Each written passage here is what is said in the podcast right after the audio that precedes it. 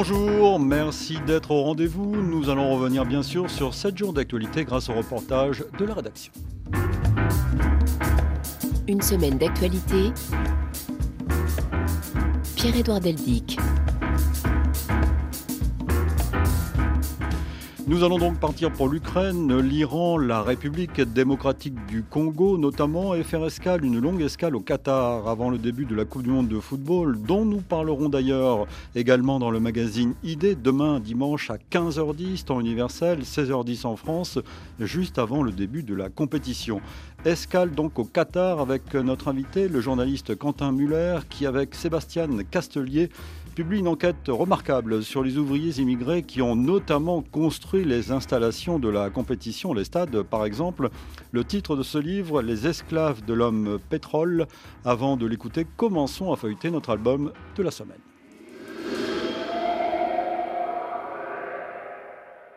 Avec le début d'abord d'une nouvelle épopée lunaire. 7, 6, 5, 4 stage engine start. 3, 2, one. Boosters in ignition. And liftoff of Artemis 1. We rise together back to the moon and beyond. Artemis, la nouvelle fusée lunaire de la NASA, donc parfaitement remplie sa mission. Elle a propulsé Orion sur sa trajectoire lunaire mercredi. Simon Rosé au centre spatial Kennedy. Le SLS, la nouvelle fusée lunaire de la NASA, a parfaitement rempli sa mission et a propulsé Orion sur la bonne trajectoire d'injection lunaire, comme on dit dans le jargon. Orion, c'est la capsule de ce programme Artemis, l'équivalent du vaisseau Apollo à l'époque, qui va désormais filer vers la Lune, en faire le tour et revenir amérir sur Terre. Une mission de 26 jours pour vérifier que tout fonctionne bien avant de refaire la même chose l'an prochain, mais avec des astronautes à bord cette fois. Dans cette répétition générale, le SLS a donc répondu aux attentes. La fusée la plus puissante de l'histoire s'était lancée depuis le pas de tir 39B du centre spatial Kennedy, un peu en retard par rapport au programme initial, mais ce n'est qu'une demi-surprise étant donné la complexité de l'engin. Pas de surprise également, le bruit, la puissance dégagée lorsque ces quatre moteurs et ces deux propulseurs d'appoint se sont allumés. Ça a fait trembler le sol et a éclairé le ciel nocturne de Floride sous les applaudissements de la foule réunie pour admirer le spectacle. Artemis est donc lancé, succès pour la NASA qui possède désormais un nouveau lanceur lourd qualifié et un programme lunaire sur les rails, programme qui à nouveau amènera des astronautes sur le sol lunaire en 2025. Avant d'écouter Quentin Muller et parler du Qatar, notons que mardi a marqué un tournant symbolique sur le plan démographique. Nous ne sommes plus 7 mais 8 milliards d'êtres humains sur la planète selon les modélisations de l'Organisation des Nations Unies. Et aujourd'hui, la population mondiale est plus de trois fois supérieure à ce qu'elle était au milieu du XXe siècle, Marie Normand. Il aura fallu 11 ans pour passer de 7 à 8 milliards d'habitants. Et pour atteindre les 9 milliards, il faudra patienter jusqu'en 2037. La population mondiale devrait atteindre un pic d'environ 10 milliards et demi de personnes dans les années 2080 et se maintenir à ce niveau jusqu'en 2100. Un ralentissement lié en grande partie au développement de l'éducation des filles et de l'accès à la contraception. En 2022, les deux régions les plus peuplées se situent toutes les deux en Asie. L'Asie de l'Est et du Sud-Est, 29% de la population mondiale, et l'Asie centrale et du Sud, 26%. Premier pays toujours en termes de population, la Chine, qui se verra ravir ce titre l'année prochaine par l'Inde. Mais d'ici 2050, c'est l'Afrique subsaharienne qui contribuera à elle seule à la moitié de la croissance mondiale. Sa population devrait quasiment doubler en moins de 30 ans, nous dit l'ONU, 2 milliards d'habitants à la fin des années 2040, avec des croissances particulièrement rapides en République démocratique du Congo et en Tanzanie.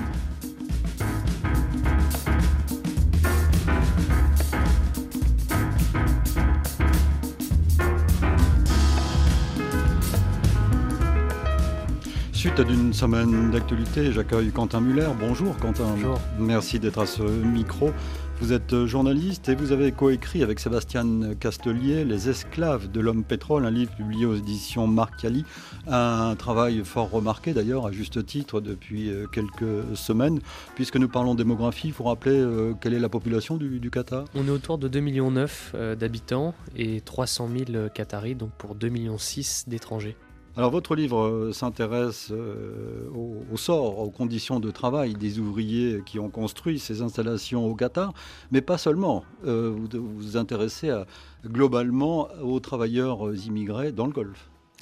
Oui, on s'intéresse principalement à cette population-là parce que c'est elle qui est exploitée, c'est elle qui est abusée constamment et, c'est elle qui est vraiment à l'origine de, la puissance et du, rayonnement international du Qatar, puisque c'est cette population essentiellement constituée d'ouvriers et de petites mains qui ont construit ces routes, qui ont construit ces immenses tours, qui ont construit parce qu'au Qatar, il n'y avait rien euh, quand, le, quand le pays devenait indépendant en 71. il n'y avait pas grand-chose. Donc ce sont eux qui ont fait sortir du sable ce qu'est le Qatar aujourd'hui et, le pays qu'on connaît aujourd'hui, c'est-à-dire cette immense mégapole qui est Doha euh, dans la région, euh, cette immense mégapole capitaliste qui rayonne à l'international et qui, a, rayonne tellement qu'elle a pu euh, acheter euh, la Coupe du Monde et obtenir euh, le plus grand événement mondial sportif.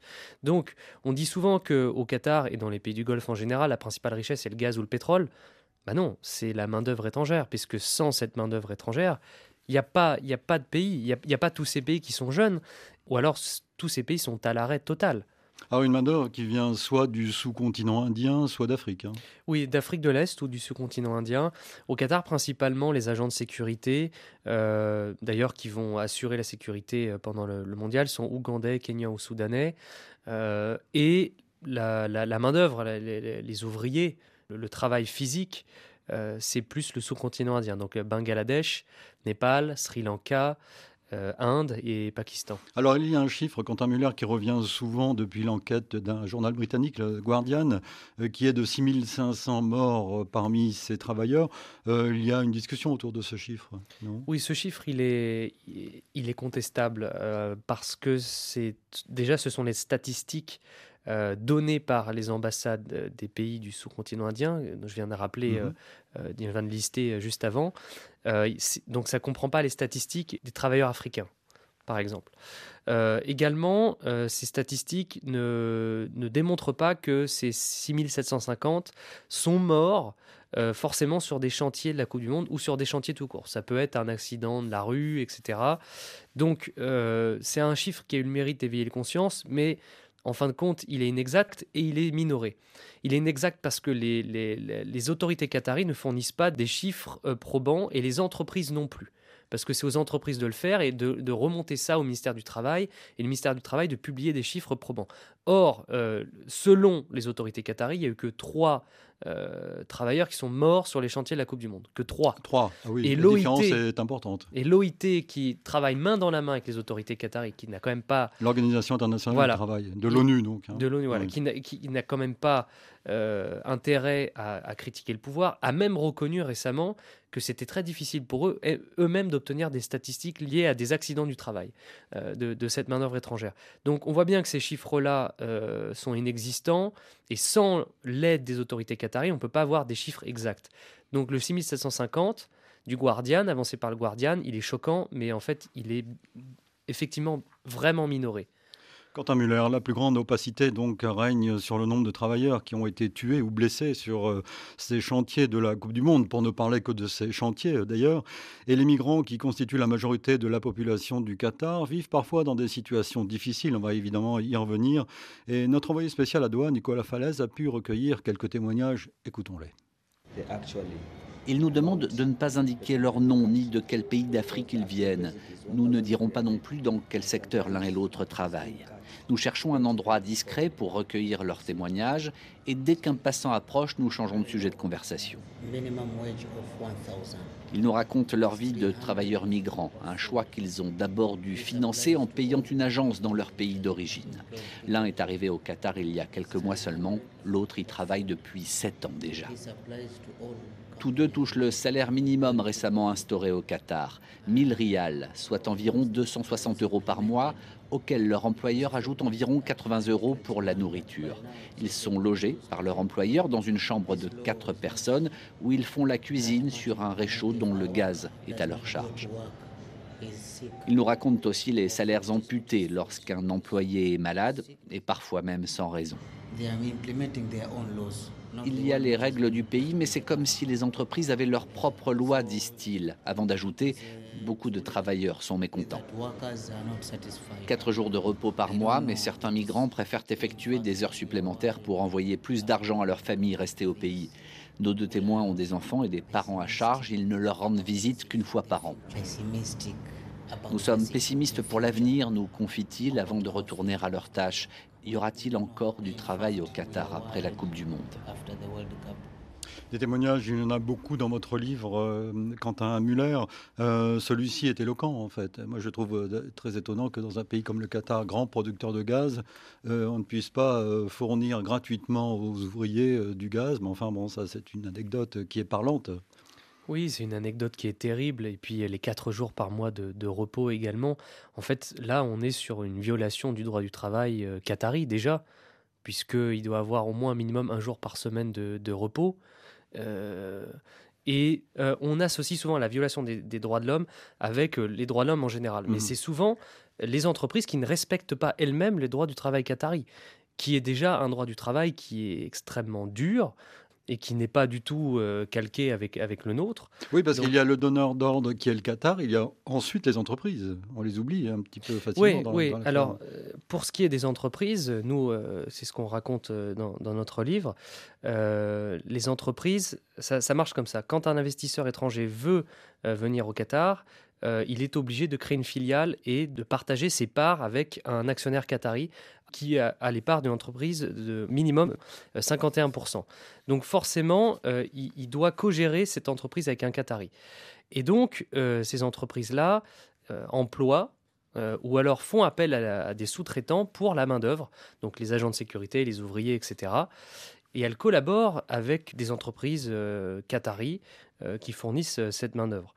Et donc, c'est à elles, à ces entreprises étrangères, euh, et à leur beau vouloir de vérifier que euh, leurs travailleurs ou leurs sous-traitants, euh, leur main-d'œuvre est bien traitée et que ces travailleurs-là sont payés correctement, sont payés tous les mois, qu'on rémunère les heures supplémentaires, qu'ils ne soient pas logés dans des logements qui sont insalubres ou, ou mmh surpeuplés. et ça, beaucoup d'entreprises ne le font pas, notamment Vinci et Bouygues.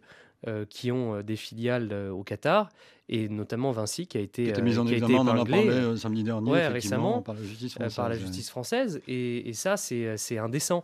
Mais à côté, en parallèle, il y a des entreprises qui respectent ça.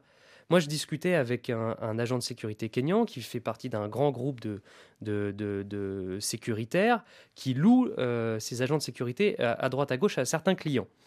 Et il me disait que lui, dans sa propre entreprise, eh bien, il était logé euh, dans une chambre. Ils étaient euh, à 50, à 50 dans une villa qui était prévue de base pour loger une petite famille. À 50. Donc, chaque pièce de la maison était allouée euh, pour mettre des dortoirs, etc. Donc, c'était, ils, étaient, ils vivaient en, situation de, de, grande détresse. Et à côté de ça, il y avait une entreprise japonaise qui employait des agents de sécurité de la même, la, même boîte, GSS Certis. Et cette entreprise japonaise avait exigé à, GSS de fournir des logements décents, de payer les salaires, de, payer les salaires tous les mois, de payer les heures supplémentaires et que euh, on, mette à disposition des, salariés euh, du linge propre toutes les semaines.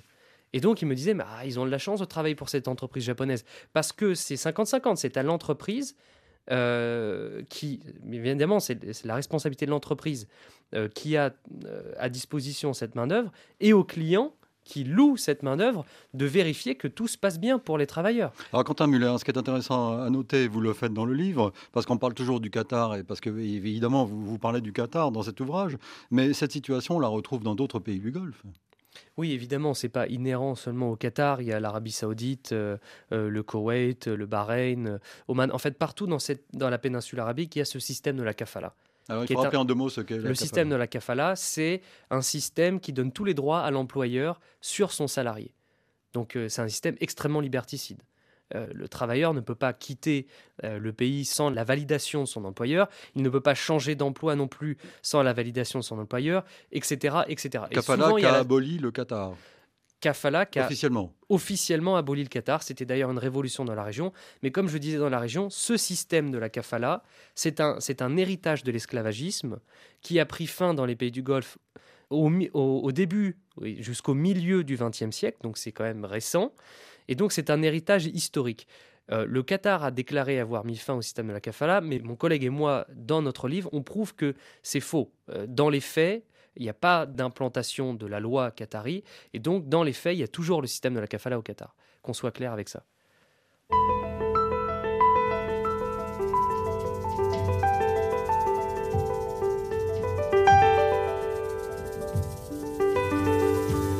« 7 jours dans le monde.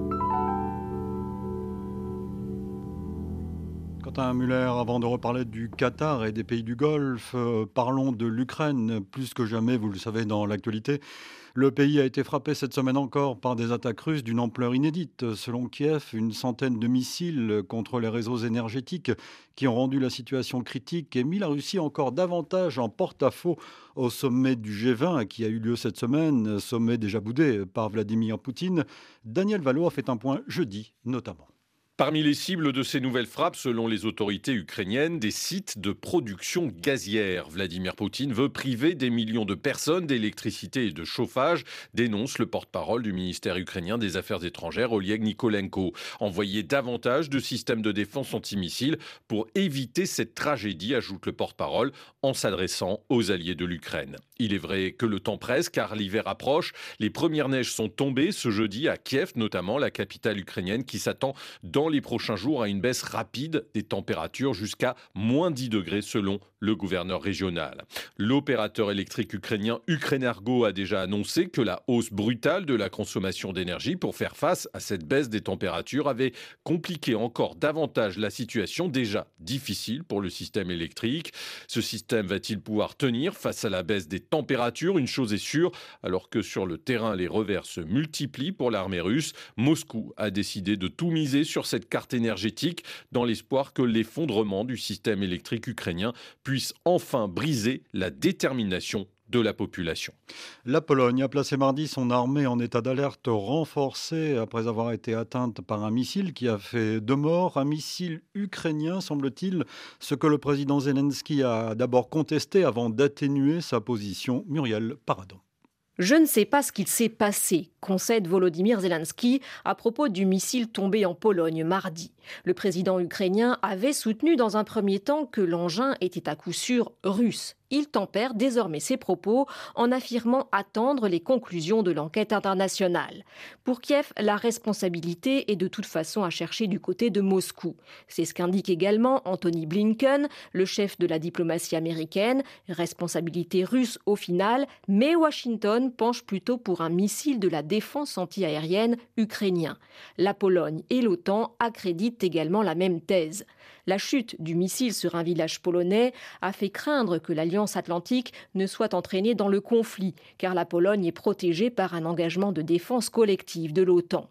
La Russie, de son côté, nie depuis le début avoir tiré en direction du territoire polonais. Suite d'une semaine d'actualité aux Pays-Bas, après un procès qui aura duré près de trois ans, un tribunal a rendu jeudi son verdict dans l'affaire de la catastrophe du vol MH17, vous savez, parti le 17 juillet 2014 d'Amsterdam pour Kuala Lumpur et abattu dans l'est de l'Ukraine, en proie alors à la guerre dans le Donbass.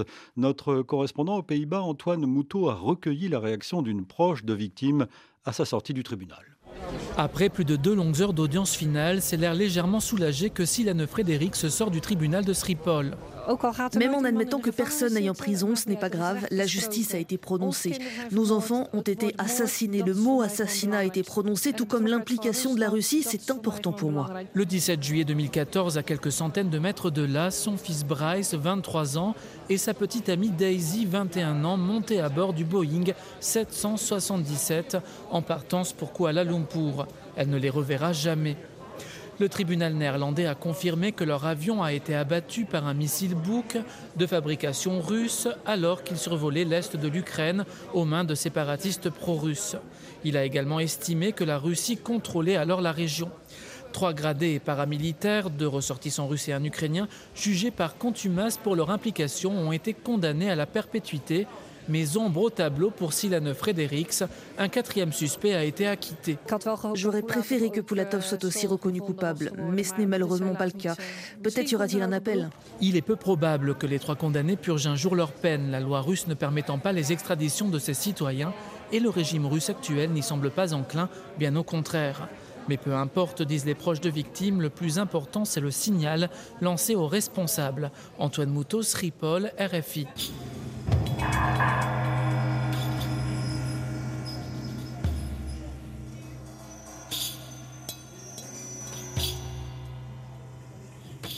Avant un retour au Qatar et avec la suite des commentaires de Quentin Muller, partons maintenant pour l'Iran. Au moins trois protestataires ont été tués mardi par les forces gouvernementales au Kurdistan iranien, selon une ONG, alors que des manifestations ont eu lieu à travers le pays pour rendre hommage aux victimes de la répression meurtrière de novembre 2019 liée à une hausse du prix du carburant et d'autre part le mouvement de contestation commencé il y a deux mois avec la mort de Massa Amini, a pris de l'ampleur encore depuis mardi avec un niveau de violence de plus en plus élevé. Téhéran, jeudi, Diavosh.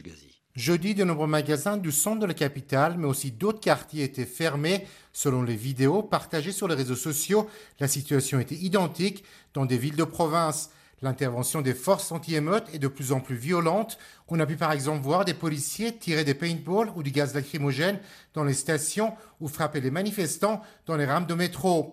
Dans les villes de province, notamment les régions frontalières avec l'Irak, en particulier les régions à majorité kurde, les forces de sécurité sont intervenues avec encore plus de violence, utilisant quelquefois des armes de guerre. Dans la ville d'Izé, dans le sud-ouest de l'Iran, sept personnes ont été tuées par balle mercredi soir notamment un garçon de 10 ans, ce qui a provoqué une grande émotion à travers le pays et sur les réseaux sociaux.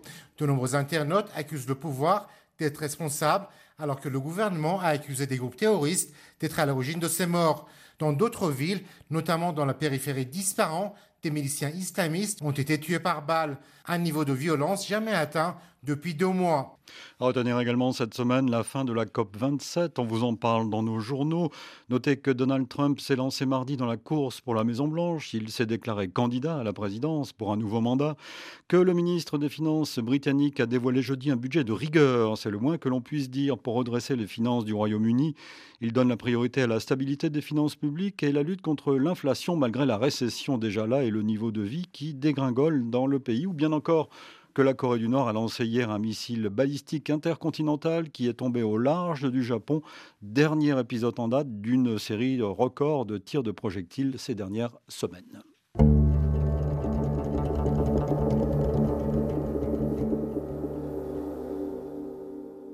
Revenons au Qatar, euh, Quentin Muller. Comment les Qatariens réagissent-ils face aux critiques concernant leur pays? Récemment, l'émir du Qatar a dénoncé, je cite, une campagne sans précédent contre un pays hôte du mondial. Réaction aussi dans la population de ce riche émirat gazier. Écoutez par exemple Hassan Al-Ansari, un ancien professeur de français. Il répond aux questions de notre envoyé spécial à Doha, donc Nicolas Falaise. Je crois que chez les Européens, il y a un complexe de supériorité encore, malheureusement. On, vit toujours encore euh, cet esprit qu'on est supérieur aux autres, que les autres doivent suivre notre modèle de vie. Malheureusement, effectivement, il y a de, de jalousie, il y a du racisme. C'est dommage. Il y en a qui n'acceptent pas que cet événement soit organisé dans un pays arabo-musulman pour la première fois l'Occident a peut-être peur de perdre son influence sur la région, mais moi je vous dis, il faut vivre l'événement. C'est une occasion que les gens se réunissent, de faire connaissance avec d'autres cultures, de faire connaissance avec euh, d'autres groupes de gens, de public. Le sport réunit et ne se part pas. Un commentaire euh, sur ce que vous venez d'entendre, vous qui avez euh, interrogé beaucoup, beaucoup de, gens au Qatar pour ce livre, pour cette enquête Oui, c'est une défense classique de la part des Qataris de dire que euh, s'il y a des critiques, c'est parce que le monde occidental est islamophobe et, et, jaloux de voir cet événement se dérouler dans un pays arabe. Bon, c'est un grand classique de cette défense-là. Vous l'avez dit, il y a l'émir Al-Thani qui a donné une interview euh, très complaisante au point en France et qui disait la même chose, hein, que euh, ces critiques-là euh, n'étaient pas légitimes et que c'était l'islamophobie. Bon, ce qu'on décrit nous dans le livre, c'est de l'esclavagisme à l'encontre de populations asiatiques et africaines, et ça serait peut-être aussi raciste de ne pas le dénoncer, ça. Donc, ça, voilà, ce sont des, c'est une défense que je trouve extrêmement faible et euh, euh, scandaleuse de la part, euh, de la part des, des, Qataris, puis également de la part de quelques, je trouve, journalistes collègues en France qui rentrent dans cette propagande, je trouve, dans cette défense. D'ailleurs, pour l'anecdote, une anecdote qui en dit long, on vous a proposé, c'est ce que vous écrivez au début du livre, de faire des articles assez complaisants en échange d'un voyage sans doute grassement payé au Qatar, non? Oui, oui, c'est ce qui s'est passé l'année dernière. J'ai eu un rendez-vous avec un, un Qatari que je connaissais de précédents voyages qui travaillait aux droits de l'homme au Ah oui. Qatar. C'est assez euh, grotesque tout ça. Et donc, euh, il, il me, il me donne un rendez-vous euh, dans cet hôtel euh, euh, qui appartenait au Qatar avant d'ailleurs, à côté de l'Arc de Triomphe. Et il me dit, euh, voilà, euh, j'ai confiance en ton travail, je sais que tu fais du bon travail sur le golf, etc. Et, j'aimerais, on a, du mal en fait à endiguer les critiques contre notre mondial. En tout cas en France, on connaît pas trop de journalistes. Il y a beaucoup de contenus qui sont négatifs. Et moi, j'aimerais te montrer toutes les améliorations qu'on a pu faire en termes de, droits de l'homme au Qatar. Et j'aimerais que tu viennes au Qatar, on t'invite. Euh, pour que tu écrives des articles positifs. Et il a insisté sur le mot positif et il me dit en échange, évidemment, on, on- on te rémunère, ton, ton collègue et toi. Et ça veut tout dire. Je pense qu'il n'y a pas une volonté réelle des autorités qataries de changer structurellement, d'améliorer le droit des travailleurs, mais c'est plus de la fumée aux yeux. Alors justement, Quentin, je voulais vous poser cette question. Est-ce que le, le- le mondial, cette Coupe du Monde, a quand même fait évoluer la société euh, qatarienne? Alors la société non, mais ces lois du travail ont évolué sur le papier. Ça, faut quand même le, noter. Euh, mais comme je disais tout à l'heure, il n'y a pas une volonté sincère d'implanter ces lois et de les faire appliquer. Parce que si le, pouvoir en place voulait, euh, il y aurait des sanctions euh, pour toutes les entreprises qui enfreindraient les, lois qataris. Or, il n'y a pas une volonté réelle parce que pourquoi? Parce qu'on touche au portefeuille des Qataris. On, touche à un business qui est extrêmement porteur, puisque la main-d'œuvre, elle est corvéable et cette main-d'œuvre coûte très peu cher. Donc, pour un pouvoir en place, toucher le, euh, au portefeuille de sa population, quand on a tous les pouvoirs, bah, c'est se risquer à être critiqué et à, à potentiellement des mouvements de population qui pourraient être en colère. Parce que est-ce que les, les- les conditions de, de liberté de la population qatarienne, cette fois, euh, est-ce que ces conditions, cette vie a changé? Est-ce que la société a évolué? Cette fois, euh, pour les Qatariens. Pour les, pour, euh, pour les Qatariens, vis-à-vis des, des droits de l'homme? Par des exemple, travailleurs? Oui, notamment. Alors, on ne peut pas dire que tous les Qataris sont d'accord avec l'exploitation euh, de, de- de- de cette main-d'œuvre étrangère. C'est pas le cas. Nous, on a interviewé dans, dans le livre notamment des Qataris qui ne sont pas d'accord Oui. avec ça. Mais ça reste une minorité, et c'est une minorité qui doit rester silencieuse parce que critiquer le système de la kafala, critiquer l'esclavagisme moderne au Qatar, c'est s'attaquer au pouvoir.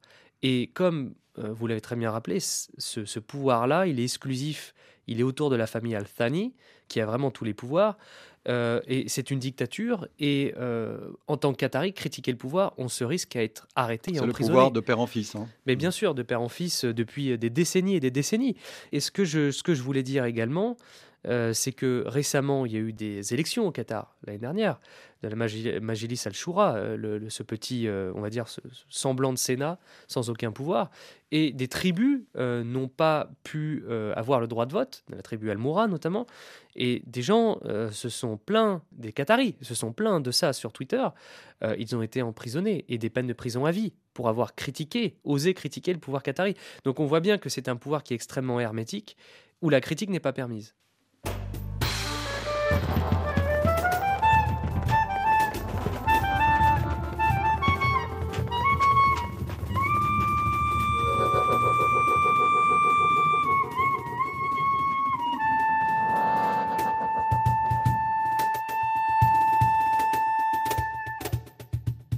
Jours dans le monde.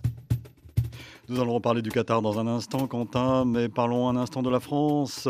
Renforcer la lutte contre l'immigration illégale entre la France et le Royaume-Uni, c'est l'objet d'un nouvel accord de coopération signé lundi à Paris par les ministres de l'Intérieur des deux pays. Alors que la barre record des 40 000 migrants à avoir atteint les côtes anglaises depuis le début de l'année a été atteinte, cet accord de coopération vise à renforcer la lutte contre les traversées de la Manche. Éric Chorin.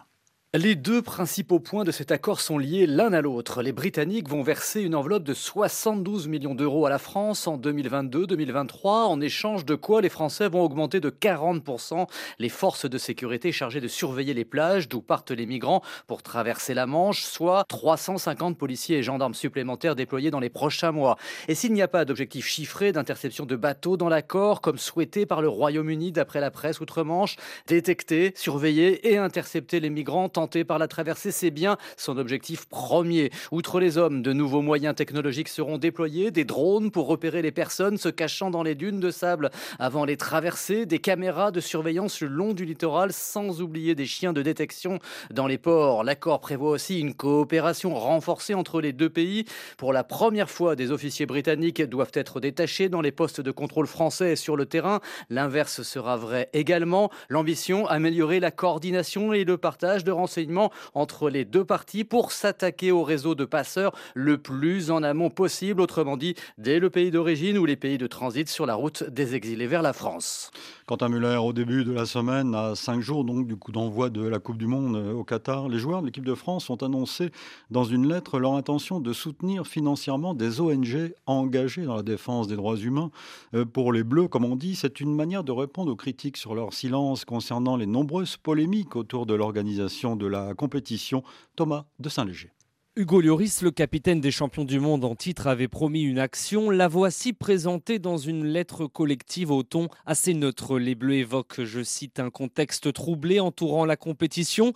Ils se disent aussi conscients de leur responsabilité pour veiller au respect des droits humains comme de l'environnement et au refus de toute forme de discrimination. Sans donner plus de détails, les joueurs proposent donc de soutenir financièrement plusieurs organisations non gouvernementales via un fonds de dotation, une réponse attendue face à un silence jusque-là un peu pesant, une réponse timide peut-être comparée aux actions prévues ou envisagées par d'autres sélections européennes majoritairement. Les Danois avaient par exemple annoncé leur intention de s'entraîner avec des messages pro-droits humains inscrits sur le maillot, une initiative finalement rejetée par la FIFA. Les capitaines de certains pays comme l'Allemagne ou l'Angleterre devraient eux porter un brassard à bande colorée en faveur de l'inclusion et contre les discriminations.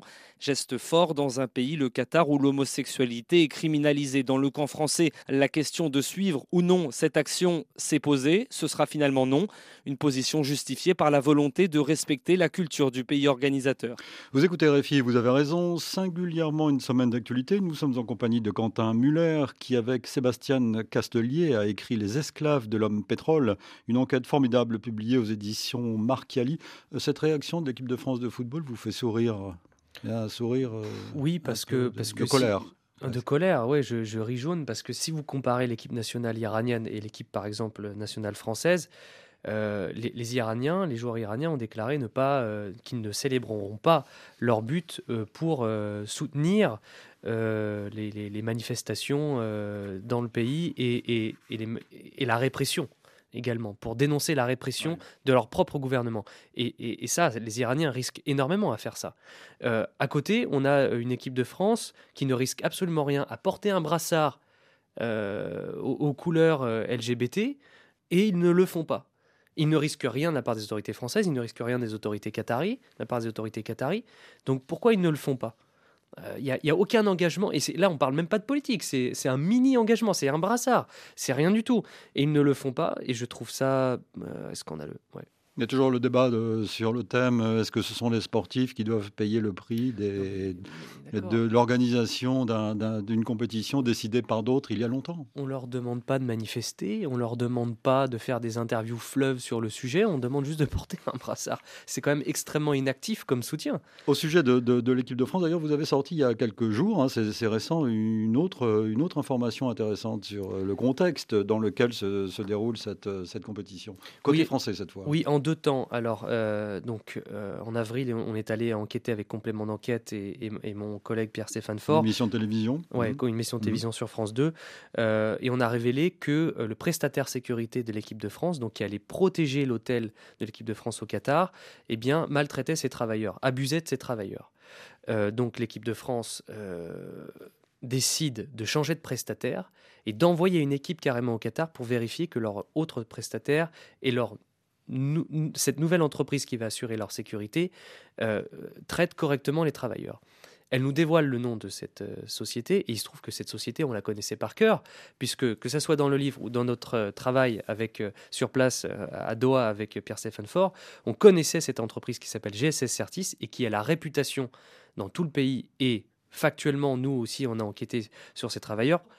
Cette réputation, elle est euh, de euh, ne pas du tout respecter les lois en vigueur qatari, les lois du travail en, euh, vigueur qatari, et de surtout d'atteindre aux droits de, de, ses employés, aux droits fondamentaux c'est-à-dire avoir un logement décent, être euh, payé euh, les heures supplémentaires euh, et payé en temps et en heure. Donc c'est en, quelque sorte l'illustration parfaite de la, du, problème. Et, ce qui est dingue, c'est que cette société-là est certifiée par la FIFA, parce que c'est la FIFA qui désigne les sociétés de sécurité.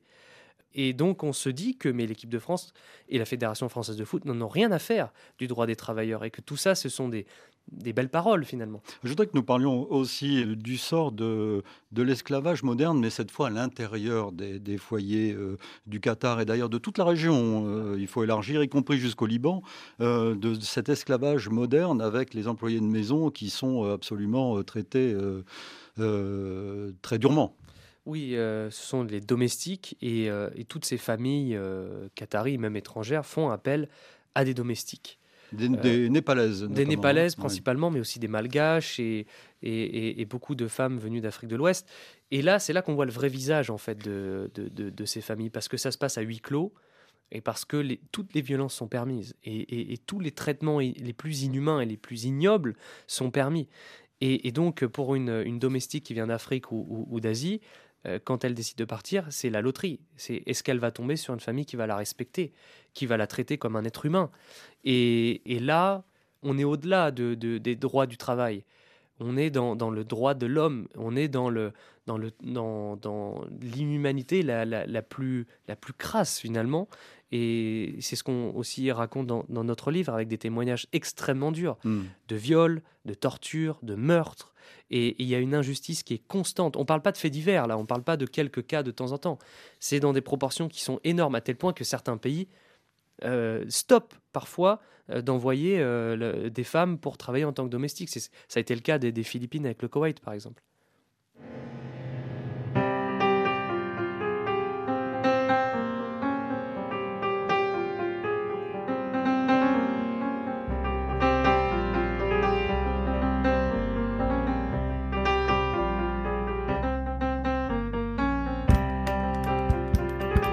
Pour réagir à l'actualité, semaine.actu.rfi.fr.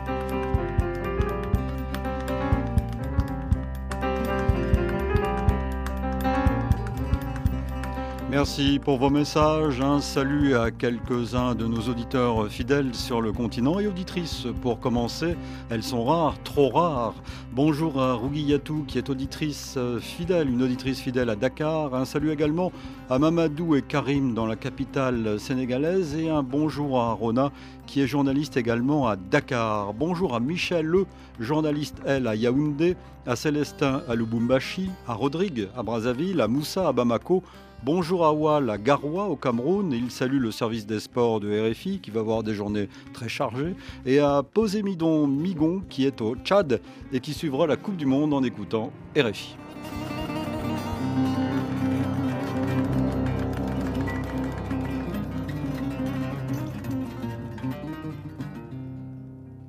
Une semaine d'actualité.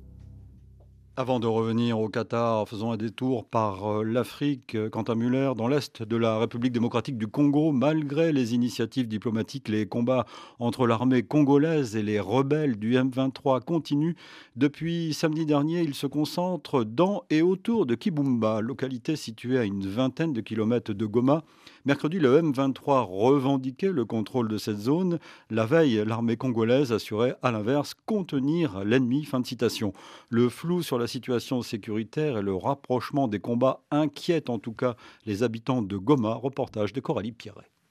À l'université de Goma, les étudiants sont soulagés. Ils sortent de leur examen qui s'est déroulé comme prévu. Moi, je me demandais est-ce qu'on va faire l'examen aujourd'hui, vu la situation qu'on a vécue? Bon, on s'est posé des questions. Donc on ne sait pas ce qui va arriver, on est seulement là et on vit ce qui est. La vie sur le campus se passe normalement, même si les combats entre le M23 et l'armée congolaise se rapprochent de la ville, ce qui inquiète ce futur médecin. Comme tout humain, on a peur aussi. Si le combat arrivait ici, on ne va pas rester ici. Vu les dangers, si ça arrivait aujourd'hui ou demain, on compte quitter la ville le plus vite possible. Dans la rue ou sur les réseaux sociaux, les rumeurs enflent rapidement et accentuent l'anxiété des habitants, explique Placide Zilamba, l'un des représentants de la société civile locale. Autour de cette guerre, il y a un déficit communicationnel. La population n'est pas en train de recevoir la vraie information et cela euh, augure un climat de désinformation et même euh, d'intox, des fox, des fake news partout. D'autres reprennent même des images datant pour les coller à la situation d'aujourd'hui. Alors voilà ce qui a mis même la population dans une panique totale. Mardi, un mouvement de panique dans le camp de déplacés de Kanyaro-Chinia a provoqué la fuite de milliers de personnes vers la capitale provinciale. La situation est à suivre dans nos journaux et sur le site de la radio naturellement. Notez aussi qu'après la France, le Royaume-Uni a annoncé son retrait du Mali. Les forces britanniques étaient déployées dans le pays dans le cadre de la MINUSMA, la mission des Nations Unies qui a succédé à Barkhane. À son tour, la Côte d'Ivoire a annoncé le retrait progressif, dit-elle, de ses troupes au sein de cette mission et la France de son côté a suspendu son aide au développement avec le Mali. La décision qui date déjà de quelques semaines a été rendue publique jeudi.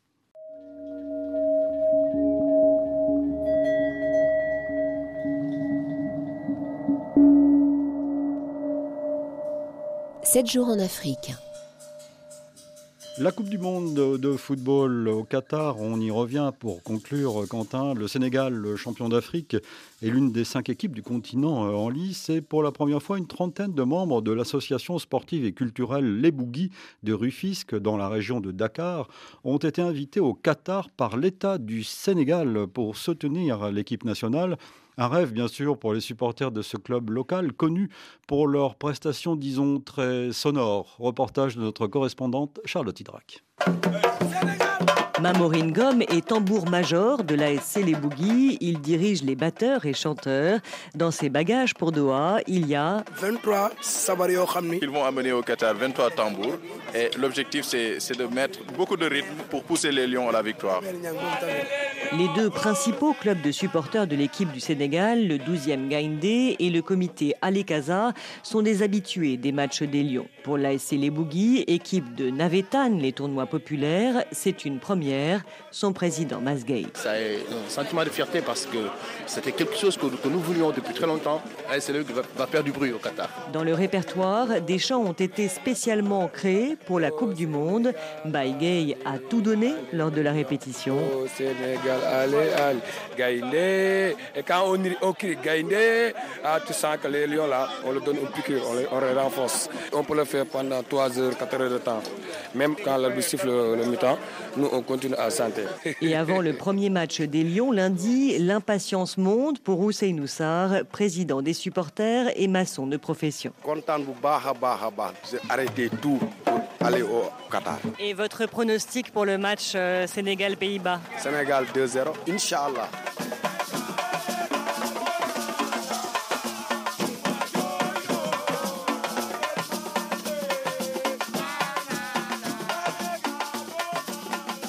Premier match du Sénégal face aux Pays-Bas, donc lundi à 16h temps universel, mais dois-je vous le rappeler? Suite et fin d'une semaine d'actualité en compagnie de Quentin Muller. J'ai été euh, vraiment étonné de la place que prenaient les, euh, les Kenyans dans, ce, dans cette cohorte de travailleurs immigrés euh, au Qatar singulièrement. Oui, ce sont principalement des agents de sécurité, mais pas que, il y a aussi des, des ouvriers kenyans. Mais oui, voilà, alors quand on est Kenyan, quand on est Ougandais, quand on est Soudanais, peu importe, même si on a des diplômes, même si on souhaite trouver un autre travail, la seule profession qui vous est attribuée au Qatar ou, et, dans, les pays du Golfe, c'est cette profession sécuritaire. Voilà. Et, j'ai rencontré aussi euh, tout un tas de Kenyans qui avaient des diplômes et qui souhaitaient trouver un autre boulot. Euh, un peu plus gratifiant, un peu plus intellectuel, et, qui avaient les capacités pour le faire et, le CV pour le faire. Et, et ils étaient bloqués par ce système de la kafala qui est toujours existant et qui ne leur permet pas de changer d'emploi comme ils le souhaitent. Métiers sécuritaires, y compris les métiers de la défense. Il faut rappeler que beaucoup de mercenaires sont enrôlés dans les armées du Golfe. Oui, alors euh, la défense, c'est quelque chose assez sensible. Alors, je ne parle pas pour le Qatar, là, je parle pour les Émirats. Euh, il y a tout un tas de, Soudanais, euh, il y a quelques années, qui ont été embauchés initialement pour devenir agents de sécurité et qui ont été en fait envoyés sur le front libyen. sans leur, euh, leur approbation. Hein. Ils ont pris un avion un jour et puis on leur a dit qu'on les emmenait en Afrique du Sud pour euh, garder euh, des installations émiraties. Puis en fait, ils sont, l'avion s'est arrêté en Libye et ils ont été forcés de se battre. Hmm. quant à Muller, il faut dire un mot, c'est une question grave sur cette, aussi, il y en a beaucoup, sur la poursuite de l'esclavage finalement sur les côtes du golfe Persique. Oui, alors exactement. nous, on s'est rendu sur la, côte kenyane, sur des, parties du pays où les marchands venus de, la péninsule arabique, donc des Omanais, des Qataris, bon avant on n'était pas sur ces pays-là, ces pays n'existaient pas à part l'Empire omanais évidemment, mais c'était des comptoirs. Et donc ils venaient chercher euh, leurs esclaves euh, sur cette côte d'Afrique de l'Est. Et les esclaves étaient capturés euh, majoritairement au Malawi et ils étaient stockés sur les côtes kenyanes. Et donc, quand on se rend là-bas, il y a encore des vestiges de cet esclavage, il y a encore des tombes de, ces esclaves qui n'ont pas pu partir parce qu'ils sont morts de maladie ou, parce qu'ils étaient trop faibles. Et, et les populations qui vivent dans ces zones-là vivent avec cette histoire qui est lourde de sens. Leurs ancêtres étaient esclaves et ces populations continuent euh, à cause de la pauvreté, d'envoyer euh, leurs enfants euh, travailler dans les pays du Golfe pour, pour survivre, en fait. C'est une question de survie, c'est une question de manger trois fois par jour et d'envoyer les enfants à l'école. Donc, donc c'est la fin. Moi, il y a, un, un père d'une domestique dont la fille était maltraitée en Arabie Saoudite, qui me disait c'est la fin qui nous, qui nous fait oublier l'histoire et le poids de l'histoire.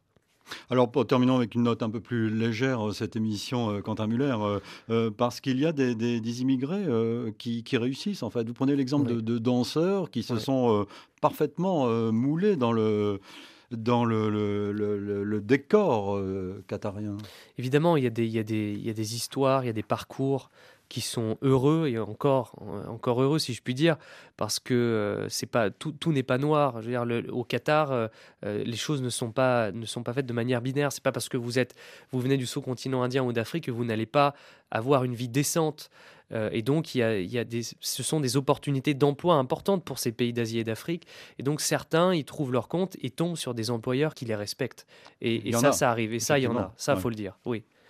Merci euh, Quentin Muller. Avec Sébastien Castelier, vous avez écrit donc Les esclaves de l'homme pétrole, un livre publié, une, euh, une enquête remarquable et fort remarquée euh, d'ailleurs, publiée aux éditions Marchiali. Une semaine d'actualité réalisée évidemment par Vanessa Rowensky et nous allons donc continuer à parler de la Coupe du Monde de football demain dans Idée. Cette fois, nous, nous vous proposerons une conversation autour du football, sur le football, avec nos trois invités l'anthropologue Philippe Descola, l'historien du sport Fabien Archambault et notre concert et ami Annie Gasnier. Demain dimanche, idée donc juste avant l'ouverture de la compétition à 15h10 temps universel, 16h10 heure de Paris.